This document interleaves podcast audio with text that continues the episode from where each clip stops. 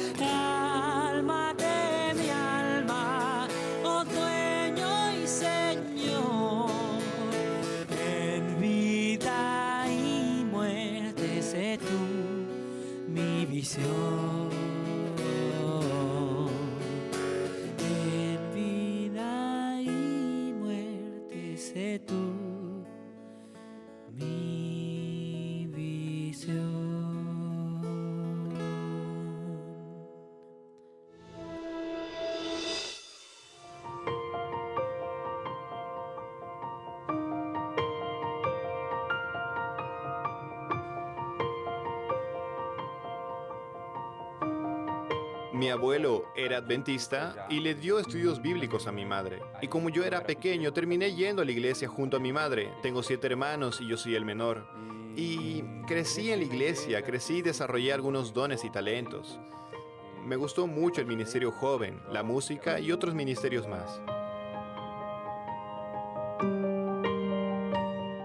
Un día de repente mi madre se enfermó. Y cuando ella estaba enferma, la cuidé y estaba muy pendiente de ella. Nosotros compartíamos mucho ya que en casa solo vivíamos los dos. Y en ese tiempo también trabajaba, así que no dormía muy bien. Fue una época de altos y bajos. Pasó un tiempo, pasaron como ocho meses en los que ella estaba en esos altos y bajos, pero después de esos meses ella falleció. Y eso fue algo que realmente me cambió la vida. Fue algo que me desestabilizó mucho. Mi familia se alejó en esa época y en ese momento sentí que se iban destruyendo las bases que teníamos en la familia. Y entonces, más o menos cuando tenía 25 años, con 25 años salí de la iglesia a disfrutar de lo que el mundo ofrece para los jóvenes. Lo interesante es que en medio de todo eso, tenía un amigo que nunca, nunca me cuestionó por qué estaba allí, por qué estaba fuera de la iglesia o por qué estaba haciendo las cosas que estaba haciendo o yendo a los lugares a donde estaba yendo. Al contrario, él siempre estaba conmigo siendo mi amigo, ayudándome e incentivándome para volver a la iglesia. Así que él como que siempre vio algo en mí. Él me veía potencial y hacía que yo a través de eso piense en volver a Cristo y me acerque nuevamente a Dios. Ese fue un punto muy crucial en mi vida para volver a la iglesia. Se hacían algunos eventos aquí en mi región a los que mi amigo venía y él siempre me llamaba, me decía, Joan, voy a estar en tal evento, ven conmigo, te bajas en tal estación, no sé qué, porque yo volvía del trabajo de Sao Paulo. Puedes bajarte en tal estación que yo te recojo y nos vamos. Y en una de esas conversaciones me dijo, Joan, no pierdas más tiempo. Y fue muy sincero conmigo. Él me dijo, Dios te necesita. No tienes nada más que hacer allá afuera. Vamos a organizar tu rebautismo. Y entonces fue allí que decidí volver. Eso me dejó pensando y me fue preparando psicológicamente. El Espíritu Santo estaba tocando tanto mi corazón que el periodo que estaba fuera de la iglesia, siempre sentía el Espíritu Santo hablando a mi corazón y a mi mente llamándome para volver volver a los proyectos, a las cosas que aprendí a hacer para Dios en la iglesia y para los jóvenes. Sentía el deseo ardiendo dentro de mi corazón de volver a hacerlo, aunque estaba fuera de la iglesia, pero era algo que ardía en mí. Vuelve, Joan, vuelve. Y cuando Luciano se acercó a mí y me dijo, amigo, es ahora, no pierdas más tu tiempo. Y fue eso que daba vueltas en mi cabeza y vi que el Espíritu Santo también estaba trabajando en mi mente y mi corazón. Y entonces tuve el deseo de volver a Cristo. Entonces fue este amigo que me ayudó mucho y me influenció ya que él no me cuestionó por lo que estaba haciendo, las cosas que estaba viviendo. Y entonces él siempre me animó a participar en los programas de la iglesia junto con él en el Ministerio Joven. Él y yo trabajábamos en Sao Paulo en esa época y me subía el tren para volver a casa y siempre que había un evento en la región y Luciano estaba por aquí me decía, querido baja en esta estación que yo te voy a recoger y vamos a los programas y los eventos. Y como ya dije, en una de esas veces que lo acompañaba se me acercó y me presionó diciéndome que debería volver a Cristo y que debería rebautizarme, que debía entregar mi vida a Dios nuevamente y que no había más tiempo.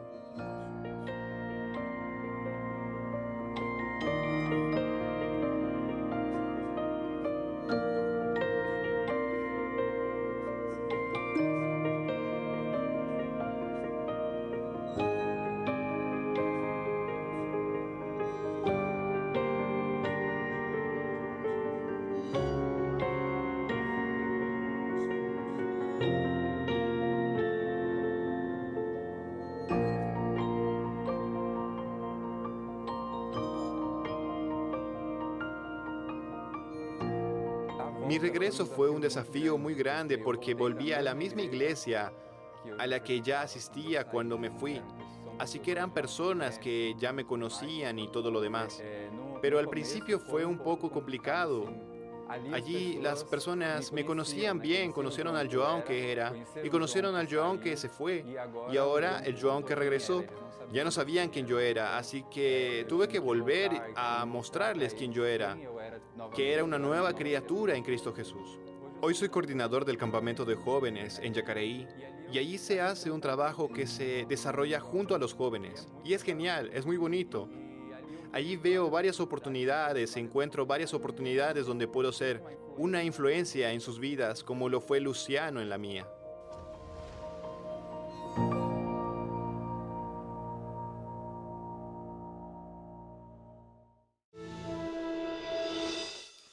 Sabes, uh, una de las cosas maravillosas que tenemos en este programa es poder tener estas historias, tener música y tener la palabra de Dios. Pero a mí lo que me alegra es este momento cuando siempre te digo que tengo un regalo para ti. Y es un regalo que lo hacemos de, todo corazón. Es esta revista. Tú puedes decir, pastor, es un pedazo de papel. Sí, sí, es un pedazo de papel, yo sé. Pero al mismo tiempo, dentro de este papel hay un contenido que va a transformar tu vida. Y muchas personas dicen, no, no me animo a pedir esa revista. Y si dice algo que no me gusta, ¿qué hago? Mira, esta revista cuenta experiencias de fe a partir de la perspectiva de mujeres de la Biblia. Y claro, si tú eres mujer, te vas a sentir más identificada. Pero si tú eres hombre, puedes entender también cómo es la experiencia de algunas mujeres de la Biblia con Dios. Y ahí te pregunto, ¿qué estás esperando para pedir esta revista? Vamos, este es el momento para pedir, ahora. ¿Cómo hago, pastor? Número de WhatsApp. Es fácil, lo usas todos los días para conversar, para mandar memes, stickers y otras cosas. Así que sabes usar el WhatsApp. Vamos, no me digas que no. El WhatsApp es más 55 12 98 114 60. Lo repito, más 55 12 98 114 60 pides esta revista que es Marcadas por la Fe, ¿ok? Y aquí está el código QR para que pidas también tus cursos a través de nuestra página oficial nuevotiempo.org barra escuela bíblica. ¿Está bien? Bueno, vamos a hacer lo siguiente. Yo me preparo aquí, hacemos una pausa, te espero para comenzar con el estudio de la palabra de Dios en este día. Ya volvemos.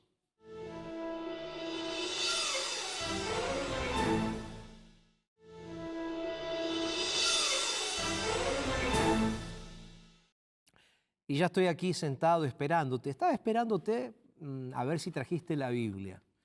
Qué lástima que no tengo una cámara ahí para verte si estás sentado en tu sofá ahora y ya trajiste la palabra de Dios para abrirla. Eh, digo una lástima porque me encantaría estar sentado junto contigo ahí charlando y compartiendo estos momentos juntos ahí donde te encuentras. Es lindo poder eh, sentir ese cariño y poder estar cerca. Pero bueno, a través de la tecnología puedo estar contigo ahí. Así que gracias por dejarme entrar en tu casita. ¿ok? Juan capítulo 17, versículos 1 hasta el 3. Si lo tienes ahí, ábrelo. Abre tu Biblia. Porque me gustaría que podamos juntos leer lo que Dios tiene para nosotros, que es importantísimo, que es necesario para este momento. Pero antes de leer, vamos a orar juntos. Cierra tus ojos y vamos a orar. Señor, el tema de hoy sabemos que es impresionantemente fundamental para nuestra experiencia cristiana. Así que Padre, quiero pedirte que por favor, por favor, Señor, ayúdanos a entender el mensaje. Derrama tu espíritu sobre nosotros, Señor, para que nos toque. Oramos en el nombre de Jesús. Amén y amén. San Juan 17, versículos 1 y hasta el 3, el texto bíblico dice lo siguiente. Estas cosas habló Jesús y levantando los ojos al cielo dijo, Padre,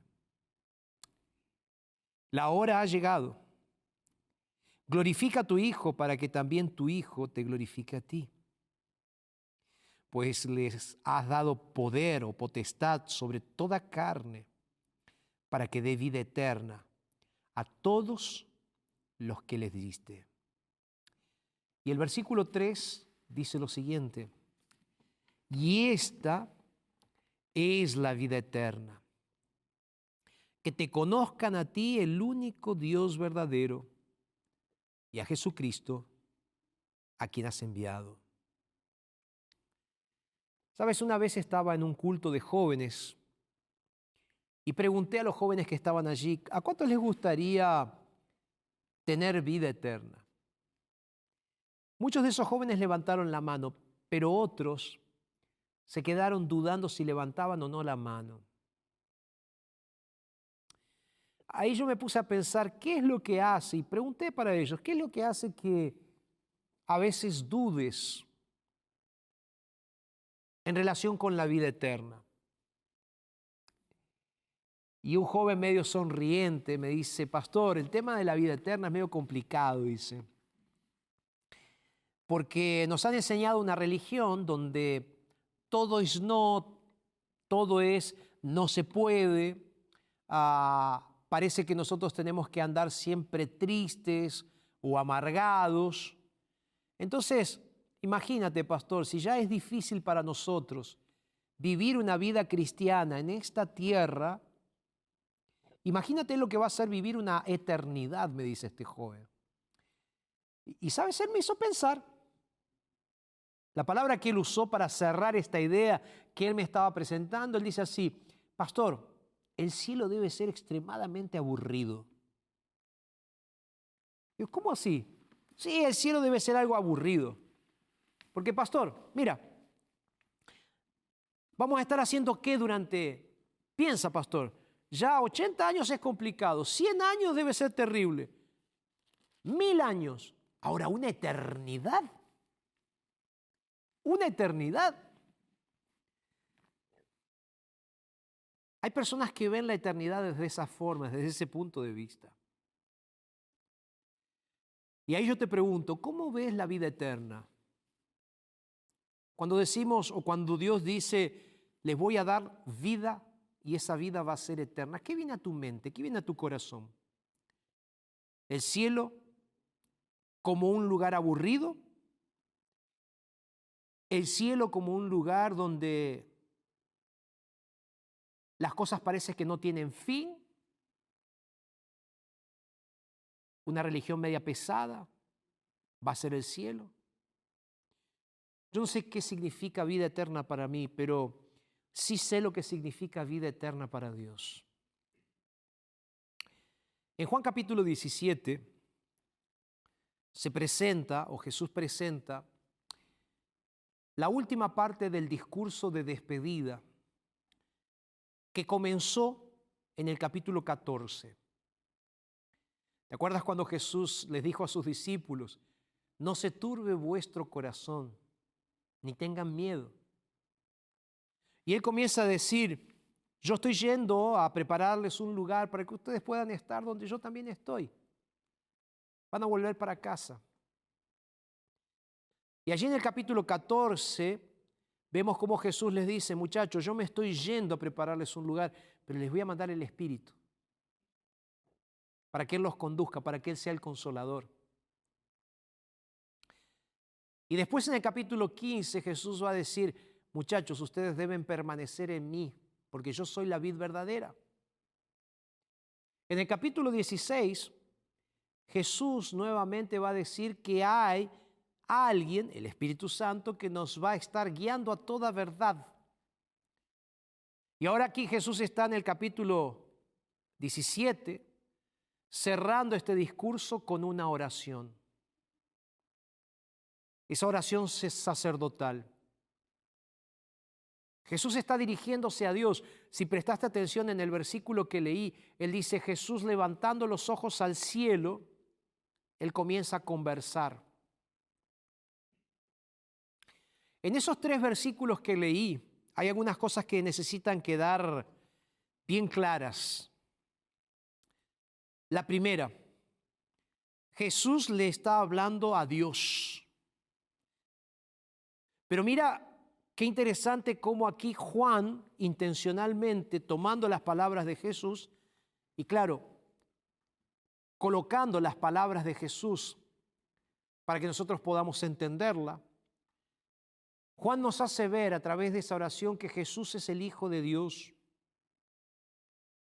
Concepto que ya venimos trabajando a lo largo de todas estas semanas en los sermones que hemos presentado.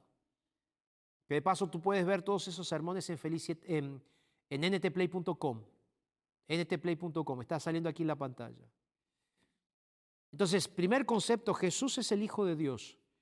Pero segundo concepto que vemos aquí en San Juan 17 es que Jesús es Dios. Y que por lo tanto Jesús es parte de la deidad. Jesús siendo Dios. ¿Por qué digo esto? Porque cuando leí San Juan 17 del 1 al 3, tú viste también que dice que el Hijo tiene poder para dar vida. Jesús siendo Dios tiene el poder de otorgar vida y no cualquier vida, vida eterna. Pastor, vida eterna, sí. Vida es vivir eterna, es algo que no tiene fin. Y Jesús va a cerrar esa parte de esta oración diciendo, y esta es la vida eterna, que te conozcan a ti, el único Dios verdadero, y a Jesucristo a quien tú enviaste. Aquí voy a hacer un gran spoiler de todo el tema que estoy charlando contigo en este día. Si me preguntaras ahora qué es vida eterna, yo te diría si vida eterna es conocer a Jesús puedo hacer una oración y cerrar en este momento el tema. no, la producción no me deja. Pero podría cerrar. ¿Qué es vida eterna? Vida eterna es conocer a Jesús. Listo. No hay más nada que explicar. Ahora, si tuviéramos que pensar un poco más, yo te preguntaría, ¿qué es vida eterna para ti? ¿Te acuerdas que te ah, hice pensar un poco a través de esa experiencia que tuve con aquellos jóvenes en una iglesia? donde dijeron ellos, el cielo es aburrido, vivir eternamente es mucho tiempo. Ahora, ¿qué dice la Biblia en relación con la vida eterna? Mira, vamos a, leer rápidamente algunos textos, ¿qué te parece? El texto bíblico se encuentra, que voy a leer ahora, San Juan capítulo 11, que charlamos un poco sobre esto cuando hablamos sobre la resurrección de Lázaro. Juan 11, 26 dice, y todo aquel que vive y cree en mí no morirá eternamente. El versículo anterior dice, yo soy la resurrección y la vida. El que cree en mí, aunque esté muerto, vivirá. Y ahí viene el verso 26. Y todo aquel que vive y cree en mí no morirá eternamente. Entonces, primera definición de vida eterna. ¿Qué es vida eterna? Vida eterna es no morir eternamente. Pastor, es obvio. Claro que es obvio, pero estoy definiendo lo que dice la Biblia. Entonces, vida eterna es no morir eternamente, es, no morir para siempre. repito, eterno es mucho tiempo. Ahora, vida eterna, ¿qué más puede ser? Vida eterna es tener libertad. Vida eterna es tener libertad de la opresión del pecado. Juan 3:16. Mira lo que dice el texto bíblico. Juan 3:16 dice así, de tal manera amó Dios al mundo que ha dado su Hijo unigénito para que todo aquel que en él cree no se pierda, sino que tenga vida eterna. Verso 17, porque Dios no envió a su Hijo al mundo para condenar al mundo, sino para que el mundo sea salvo por él. ¿Qué es vida eterna? Vida eterna, entonces, es tener libertad y completa del poder del pecado sobre nuestras vidas. Entonces, vida eterna no es solamente no morir eternamente. Vida eterna es un poco más que eso. Vida eterna es que el pecado no tenga más dominio sobre nosotros y que Dios nos dé la libertad de vivir sin pecado. Tercer punto que me gustaría destacar aquí explicando lo que es vida eterna. Vida eterna es una, una herencia. ¿Te acuerdas cuando Jesús estaba hablando sobre el juicio a las naciones? En Mateo capítulo 25, versículo 16. Mira, dice aquí que la vida eterna es una recompensa o es una herencia. Mateo capítulo 25, verso 46, dice lo siguiente, irán estos a castigo eterno y los justos a vida eterna. La vida eterna para aquellos que aceptaron a Dios como su Salvador personal y entregaron sus vidas a Jesucristo es una herencia que van a recibir en un momento específico antes de ir al cielo o cuando están yendo al cielo. Cuando Jesús vuelva, nosotros vamos a recibir la herencia. Esa herencia que vamos a recibir es que vida eterna. Ahora, el contrapunto aquí es que aquellos que no decidieron aceptar a Jesús en sus vidas como Salvador personal no reciben vida eterna. El texto bíblico dice, reciben castigo. Y aquí viene la pregunta. ¿Tú quieres tener vida eterna? ¿Qué era vida eterna, pastor? Es no morir eternamente. ¿Qué es vida eterna, pastor? Es tener libertad del pecado. ¿Qué es vida eterna, pastor? Es la herencia que Dios le entregará a los santos. Pregunto de nuevo, ¿te gustaría tener vida eterna? Ah, pastor, me gustaría. Pero ¿no será que el cielo va a ser un, un lugar aburrido? Ya respondo eso en un ratito. Pero pregunto de vuelta, ¿Te gustaría tener vida eterna? ¿Te gustaría tener vida eterna? Si tu respuesta es sí, me encantaría tener vida eterna, entonces viene la siguiente pregunta. ¿Cómo hacer para tener vida eterna? ¿Qué tengo que hacer para tener vida eterna? Yo leí el texto bíblico, pero creo que vale la pena leerlo de nuevo, San Juan 17, 3. Es importante volver a leerlo para que puedas recordar estas palabras que Jesús quiere dejarte en tu corazón. Esta es la vida eterna. Que te conozcan a ti, el único Dios verdadero, y a Jesucristo, a quien enviaste. La respuesta de Jesús es clara. Conocer a Dios nos hace aptos. Conocer a Dios y a Jesús nos da la verdadera vida eterna. Realmente conocerlos a ellos es tener la vida eterna.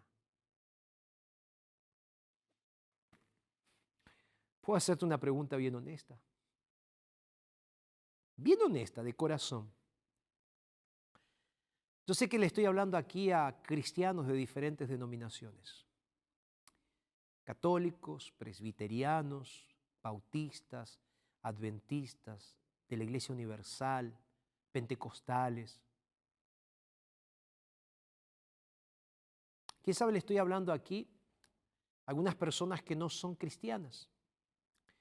Y tú puedes estar pensando que vida eterna es otra cosa. Claro, yo estoy presentando para ti aquí la cosmovisión cristiana. Puede ser que para ti vida eterna sea reencarnación eterna, procesos de karma y otras cuestiones. No lo sé. Pero si te estoy hablando a ti que eres un cristiano en este momento, va la pregunta sincera. ¿Conoces a Dios? ¿Conoces a Dios? Tú me puedes decir, sí, pastor, lo conozco intelectualmente. No, no, no te estoy preguntando eso. Estoy preguntando si realmente conoces a Dios. Y ahí viene la pregunta, ¿quién es Dios para ti? ¿Cómo quién es Dios para mí, pastor? Es mi Salvador, es mi Dios eterno, es mi Padre amante. Bueno, te pregunto porque tú sabes que en psicología ah, nosotros construimos los conceptos abstractos, porque el concepto de Dios para la mente humana es un concepto abstracto. ¿Qué significa, eso, pastor? Significa que como nosotros no vemos a Dios, nuestro cerebro busca maneras de interpretar a Dios. Y el cerebro comienza a hacer conexiones para relacionar cosas que conocemos con el concepto de aquello que queremos entender. En este caso, Dios o la persona de Dios. Y yo quiero que no me malinterpretes, cuando hablo de concepto de Dios, estoy hablando el Dios en Dios como una persona de forma intelectual que no podemos ver y que necesitamos conocerla. Entonces, ahí vienen las preguntas que hago.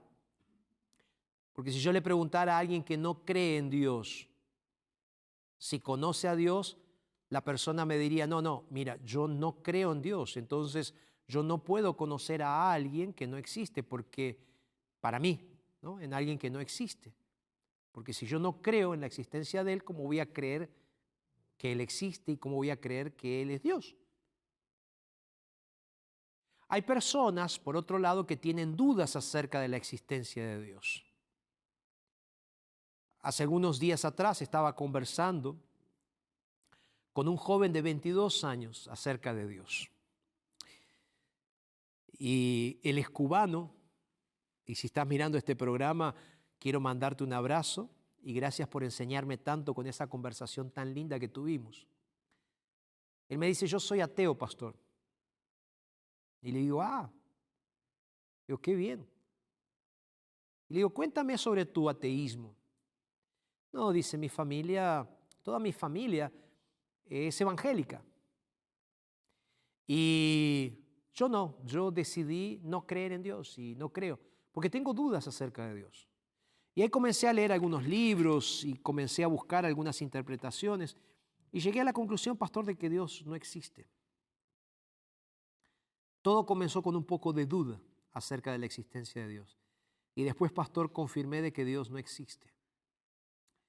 Lo raro de mi conversa con este joven de veinte y pocos años, cubano, es que, perdón, venezolano, venezolano, estábamos ahí conversando, él venía de Venezuela, y cuando estábamos conversando, él me dice así, ah, mira pastor, lo interesante de todo esto es que estoy aquí en la iglesia conversando contigo porque vengo a la iglesia como voluntario para ayudar a otras personas.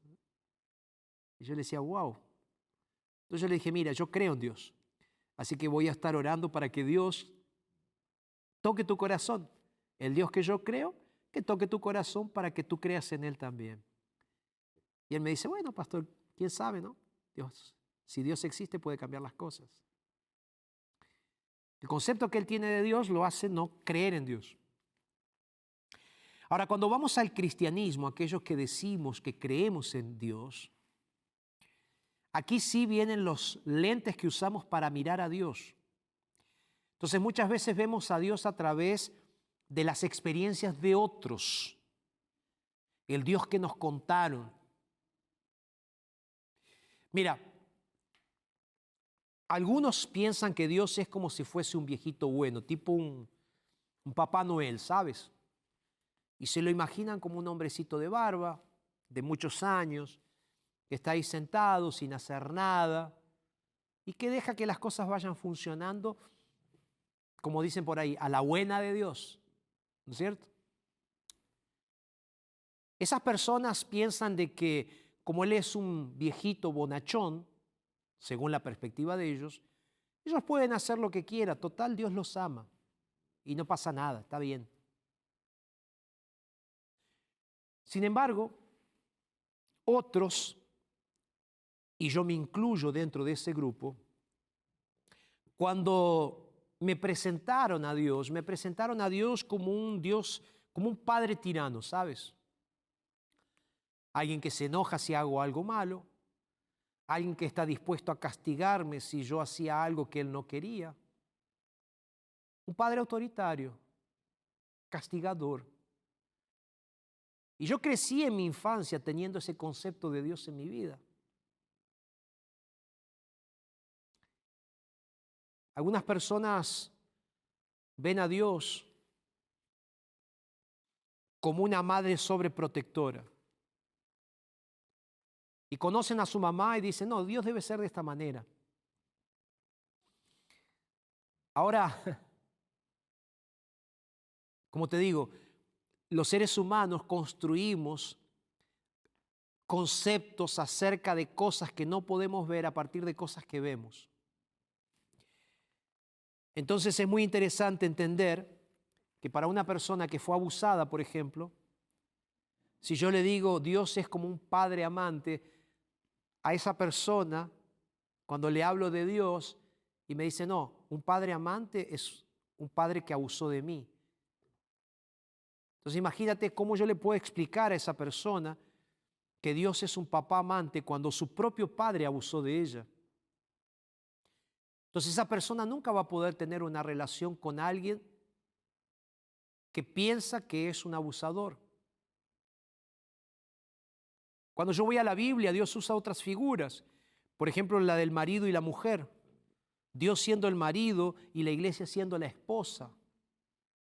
Y si yo ahora le estoy hablando a una mujer que fue traicionada por su marido, ¿tú crees que esa mujer va a ver a Dios como un marido fiel? ¿Te das cuenta? Como conceptos de cosas que vemos hacen que nuestra óptica acerca de la persona de Dios sea tergiversada, sea cambiada, sea mal proyectada. Algunos ven a Dios como simplemente una pieza utilitaria. Voy, pido, golpeo la puerta y ya está, un banco de bendiciones. Ahora yo quiero que pienses nuevamente en la pregunta que te hice. ¿Quién es Dios para ti? ¿Es un Dios tirano? ¿Es un viejito bueno? No existe. Dudo de Él.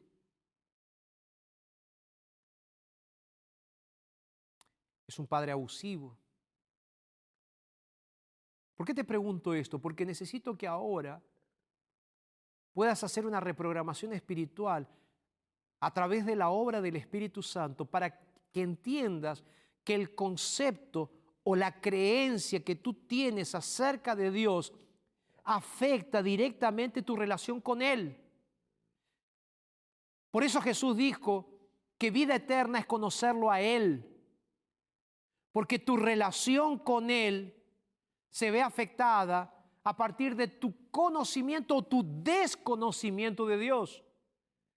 Entonces, si no dedicamos tiempo para conocer a Dios, para reformatear nuestros conceptos acerca de Dios, ¿cómo vamos a querer tener la vida eterna si no conocemos a aquel que es la vida eterna?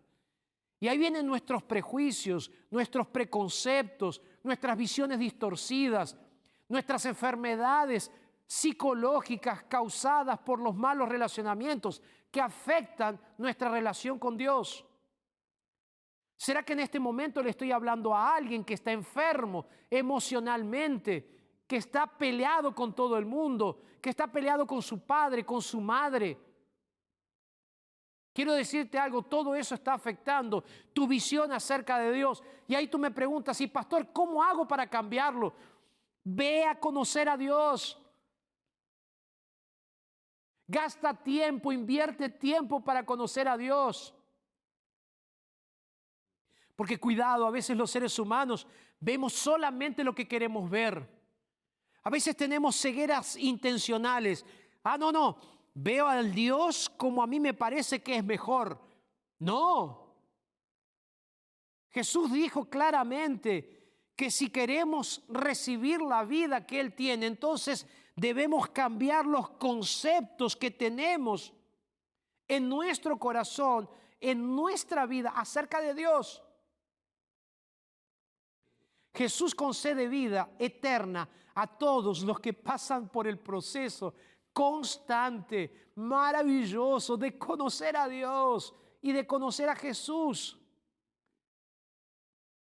La esencia del cristianismo no son buenos discursos. La esencia del cristianismo no es la cantidad de veces que vas a la iglesia o el tamaño de los diezmos y ofrendas que das. No.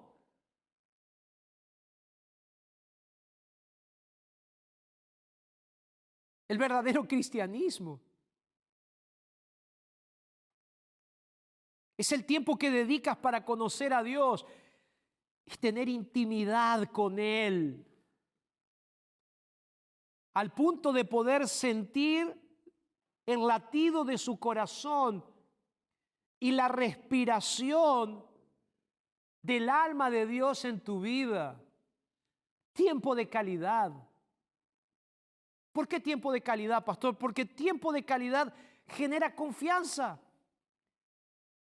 Y si tú tienes una visión distorcida de Dios y no conoces a Dios, ¿cómo vas a confiar en Dios y cómo vas a tener deseos de ir a vivir con alguien por la eternidad, con alguien que no conoces?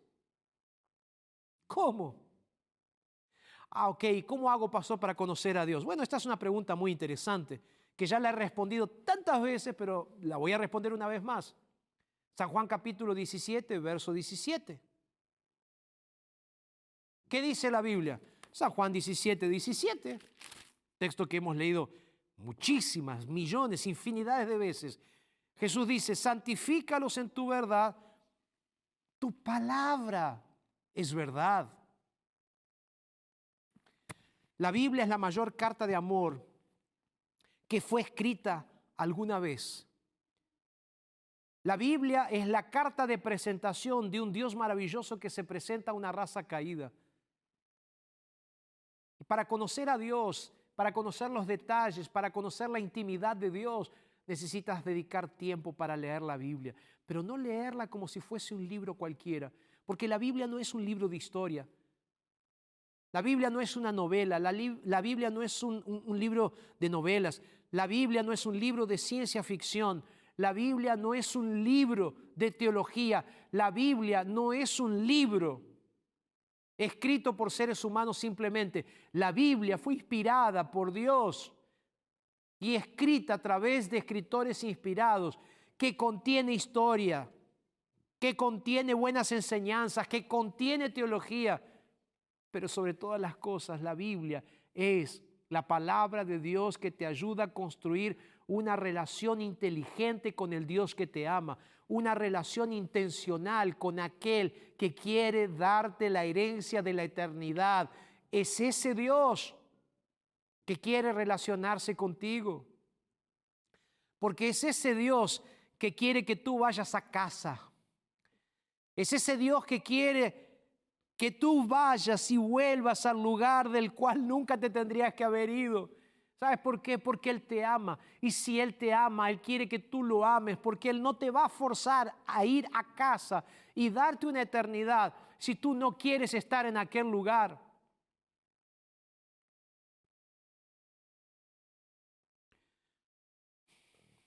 Él nos amó primero, para que nosotros podamos amarlo a Él. Y para que nosotros podamos tener la posibilidad de de volver a casa con Él y vivir con Él y, y estar para siempre con Él, con el papá que nos ama.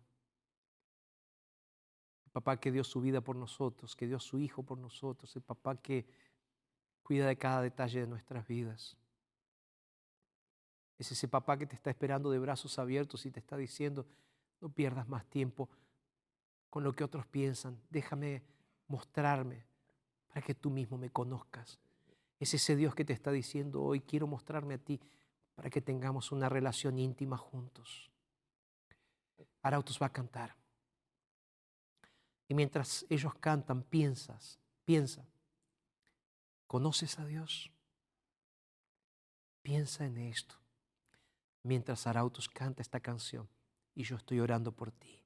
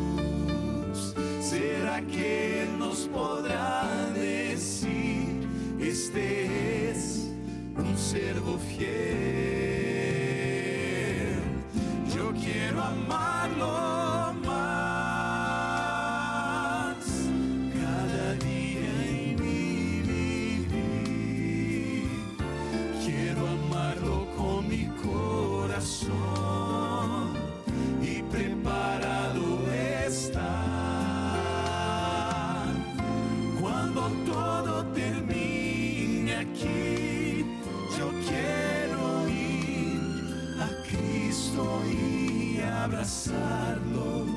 Lloro hoy por ti para que puedas amarlo más. Yo quiero amar.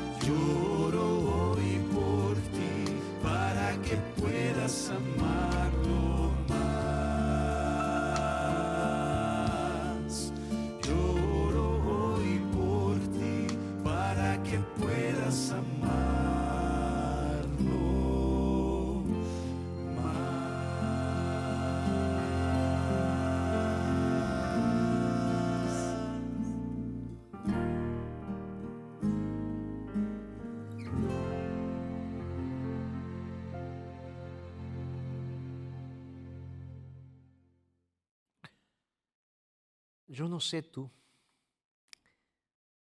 pero estoy cansado. Quiero volver para casa. Y para volver para casa hay un solo camino. Y ese camino se llama Jesús. Quiero ir a casa para darle un abrazo a papá. Y esa casa es la eternidad que Él preparó para mí y que preparó para ti. En realidad no me interesa la casa, me interesa con quién voy a estar en casa. Aunque haya calles de oro, ríos de cristal, portales de zafiro,